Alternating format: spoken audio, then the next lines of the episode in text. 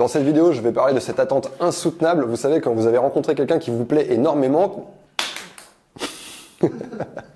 on va recommencer. Dans cette vidéo, donc, on va parler de cette attente insoutenable à laquelle on est soumise quand on rencontre quelqu'un qui nous plaît énormément. On regarde son téléphone toutes les deux minutes. Quand est-ce qu'il va m'écrire? Est-ce qu'il va me proposer un autre rendez-vous? Bref, c'est euh, une posture que personne n'apprécie en réalité parce qu'on est très tendu, on est très nerveux. Donc, je vais parler de ça dans cette vidéo et euh, comment on peut switcher pour être dans une attente qui est beaucoup plus favorable.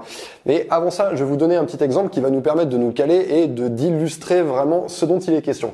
Donc, vous avez rencontré un mec génial et vous avez déjà eu un premier rendez-vous. Ok? Donc ça c'est très important. Disons que s'il n'y a jamais eu de rendez-vous, il n'y a pas raison de s'inquiéter pour le moment, puisque c'est la façon dont un homme euh, va vous montrer qu'il est intéressé. S'il n'a pas envie de vous voir, qu'il ne vous propose pas de rendez-vous, bah, je veux dire, les choses, elles s'arrêtent là. Donc, vous avez déjà eu ce rendez-vous, ça s'est très bien passé, et disons que le rendez-vous, il avait lieu vendredi dernier.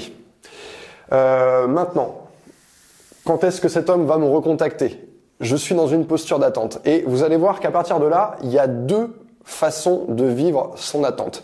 Je vais déjà vous donner la date à laquelle le mec va vous recontacter. Disons que c'est un mec qui a une vie qui est bien remplie, il est plutôt sûr de lui, et en plus c'est pas quelqu'un qui communique énormément par texto, ça arrive. Donc il va vous recontacter euh, seulement le mardi pour vous proposer peut-être un autre rendez-vous à la fin de la semaine ou déjà pour voir quand est-ce que vous êtes disponible. Si vous êtes dans le type d'attente que j'ai décrit euh, au début de cette vidéo, à savoir je veux que cet homme m'invite, ça doit venir de lui. Qu'est-ce qui va se passer Vendredi, j'ai mon super rendez-vous. Samedi, dimanche, on a peut-être un petit échange de SMS après le rendez-vous, mais samedi, dimanche, lundi, je suis en train d'attendre que le mec me recontacte. Et peut-être que justement parce que je suis dans cette posture d'attente euh, où je suis, euh, je suis un peu dans un état de nervosité, j'ai envie qu'il me recontacte, et eh bien du coup, on est, euh, on est beaucoup plus sensible et on va avoir tendance à faire une bêtise. Et cette bêtise, elle va avoir lieu en fait lundi soir, parce que vous n'aviez rien à faire, vous êtes toute seule chez vous lundi soir, et là, vous allez lui envoyer un SMS et à ce SMS, le problème, c'est que dedans, il va y avoir comme un air de reproche. Ça, je vais en reparler un peu plus euh, dans la fin de cette vidéo, mais euh, c'est pas quelque chose qui va jouer en faveur de votre rencontre. Donc ça, c'était pour le premier type d'attente. On va l'appeler attente nerveuse. Et c'est ce type d'attente que vous allez chercher à éviter. Et vous allez chercher à l'éviter pour vous retrouver dans quel type d'attente? Eh bien, dans le type numéro 2 que je vais appeler attente confiante. C'est ce type d'attente que vous allez favoriser. Pourquoi Parce que c'est un comportement d'attente durant lequel vous n'êtes pas stressé, vous êtes confiante, vous avez confiance en vous, vous avez rencontré ce mec, vous avez passé un premier rendez-vous ensemble, le premier rendez-vous s'est bien passé, Bref, il n'y a pas de raison de s'inquiéter, je suis confiante et je sais que cet homme va revenir vers moi. Peut-être qu'il va revenir vers moi dimanche, lundi, mardi, mercredi, jeudi, peut-être même plus tard, peut-être qu'il se passe quelque chose dans sa vie en ce moment, mais une chose est sûre, ce mec va revenir vers moi. Et ce qui va se passer quand on arrive à être dans ce type d'attente, c'est tout à fait différent. Parce que au lieu d'envoyer un SMS de reproche le lundi soir parce qu'on était tendu, on était là, on attend, on attend, on attend, on attend. Ah, là j'en peux plus, il faut que je balance un SMS. Et forcément, ce SMS c'est des reproches parce que nous-mêmes on est dans cette espèce d'énergie négative où on attend que l'autre fasse quelque chose et il ne le fait pas. Or, quand on est dans l'attente confiante, ce qui va se passer c'est que je vis ma vie, je vis ma vie, je fais un truc trop cool et éventuellement je vais écrire à ce garçon. C'est pas parce que vous êtes dans l'attente confiante que vous ne devez pas écrire à ce mec. Mais ce qui va se passer c'est que parce que vous êtes dans cette posture d'attente, votre état d'esprit il est complètement différent et euh, ce que vous allez faire va aussi être euh, complètement différent. Donc dans cette deuxième posture, Peut-être que lundi soir, vous allez euh, être à un resto avec une amie, donc vous allez être absorbé dans votre activité, vous avez des plans prévus, vous avez des choses à faire, vous n'êtes pas chez vous en train d'attendre que le mec vous recontacte, et vous êtes en train de manger dans un resto italien très bon euh, que vous avez prévu de tester avec une copine. Vous pouvez lui envoyer le message suivant, vous êtes en train de manger, vous prenez euh, en photo la délicieuse burrata que vous avez dans votre assiette, et vous lui dites « je suis en train de manger la meilleure burrata au monde, sois pas deg ». Un message comme ça, qui n'appelle aucune réponse, qui est très positif, qui montre que vous êtes en train de vivre votre vie et qui quelque part en face va susciter une réaction qui a de grandes chances d'être positive elle aussi et peut-être que ça va accélérer un tout petit peu euh, le fait que cet homme vous propose quelque chose. Donc vous voyez, on a deux types d'attentes. La première attente, elle va donner quelque chose de négatif, on va reprocher et la deuxième attente, elle va donner quelque chose de positif qui va venir améliorer euh, l'expérience de cette rencontre et de cette discussion.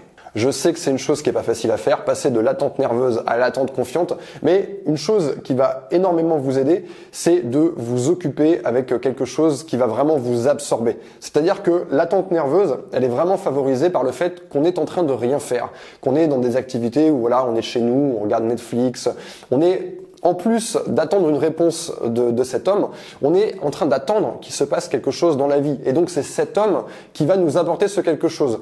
Donc le simple fait de changer son emploi du temps et de se laisser absorber par des choses qui vont complètement nous distraire, dîner avec une copine, aller faire du sport, euh, je sais pas, jouer de la musique, faire quelque chose, enfin vous mettre dans une activité dans laquelle vous allez être en rapport avec d'autres gens, eh bien ça vous propulse beaucoup plus facilement dans ce type d'attente, d'attente confiante, parce que quand on est en train de dîner avec des amis, quand on est en train euh, de faire concrètement quelque chose, que notre concentration elle est quelque part, bah, je veux dire, elle peut pas être à deux endroits différents.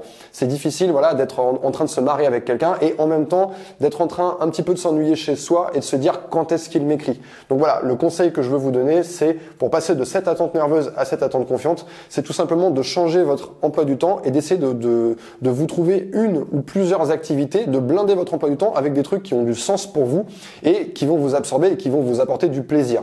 C'est de ces activités que vont sortir ce genre de SMS qui fait que non seulement le mec a passé un bon moment avec vous lors de ce premier rendez-vous, mais que en plus la communication entre tous les deux, eh bien, elle va être beaucoup plus agréable parce que on apporte quelque chose de neuf et on n'est pas juste dans un échange en se disant voilà, je m'inquiète ou alors je te reproche. La raison aussi pour laquelle je fais cette vidéo, c'est pour vous aider à prendre du recul sur votre comportement, parce que j'ai beaucoup de clientes qui se retrouvent justement dans cette position où elles se disent bon, euh, c'est pas à moi de le relancer, j'ai envie que ce soit lui qui me relance, et elles ont du mal à gérer ce genre de situation. Mais quand on y réfléchit, en fait, il y a quand même quelque chose d'un petit peu illogique quand on prend par exemple ce SMS de reproche, parce que je sais que la plupart des hommes vont recevoir un moment ou un autre avec une femme ou avec une autre ce type de, SMS. Ça peut être par exemple un reproche parce que euh, il n'a pas envoyé de texto de bonne nuit, ou ça peut être un, un reproche parce qu'aujourd'hui il n'a pas écrit, ou alors il n'a pas écrit de la bonne façon.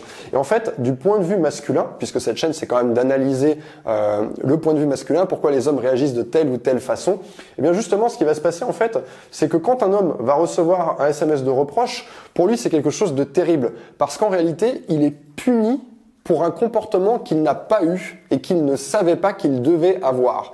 En gros, vous avez un comportement que vous attendez de cet homme, lui ne le sait pas, il ne sait pas ce qu'il doit faire, il ne sait pas comment il doit se comporter, il est juste lui-même, il est tel qu'il est. Donc on sait très bien qu'il y a des hommes qui vont écrire beaucoup de messages et à l'inverse, il y a des hommes qui vont écrire peu de messages, mais lui, il entend un SMS de reproche en lui, qui lui dit en gros pourquoi tu ne m'as pas recontacté, tu devais me recontacter. Sauf que cet homme, il ne peut pas, euh, voilà, on est lundi soir, il peut pas prendre sa petite machine à remonter le temps et revenir dimanche soir pour vous envoyer le bon texto.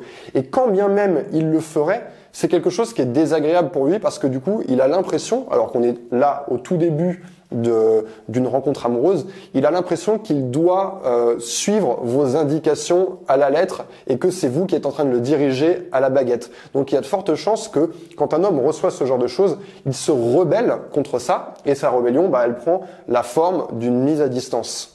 Et quand il se passe ça, bah, malheureusement, tout le monde est perdant. Vous êtes perdante parce que du coup, lui, il s'écarte, et lui aussi, il est perdant parce qu'il ne rencontre pas la femme géniale que vous êtes. Finalement, pour conclure cette vidéo, je voudrais dire que le comportement que vous devriez chercher à avoir avec un homme qui vous plaît énormément, eh bien, c'est exactement le comportement que vous auriez eu avec un mec qui vous plaît moins. Et je suis sûr que dans votre vie, ça s'est déjà passé comme ça. Vous avez fait une rencontre avec un mec qui vous plaisait moyennement, c'est-à-dire qu'il était sympa, cool, mais vous ressentiez rien de plus pour lui. Eh bien, c'est dans ce type de situation que les mecs vous couraient après. Et pourquoi ils vous couraient après? Parce que vous n'étiez pas dans une posture d'attente nerveuse qui vous euh, encourage à faire des bêtises, mais vous étiez dans une posture non pas d'attente confiante, mais une posture, mais bon, c'est très similaire, mais une posture, voilà, je m'en fous un peu s'il me recontacte ou s'il me recontacte pas. Et finalement, du point de vue masculin, il va se passer exactement la même chose à, ceci près que quand vous vous en foutez, il n'y aura pas de SMS positif. Voilà, en tout cas, j'espère que cette vidéo vous aidera à prendre un petit peu de recul sur ces situations qui sont des pièges dans les rencontres amoureuses et sur lesquelles tout peut très vite déraper, d'autant que quand on ne se connaît pas encore beaucoup, on est encore qu'au premier rendez-vous, eh bien il suffit d'un SMS catastrophe et d'une espèce de petite incompréhension pour que les choses se mettent à déraper. Or, moi, j'ai envie que les choses se passent parfaitement pour vous.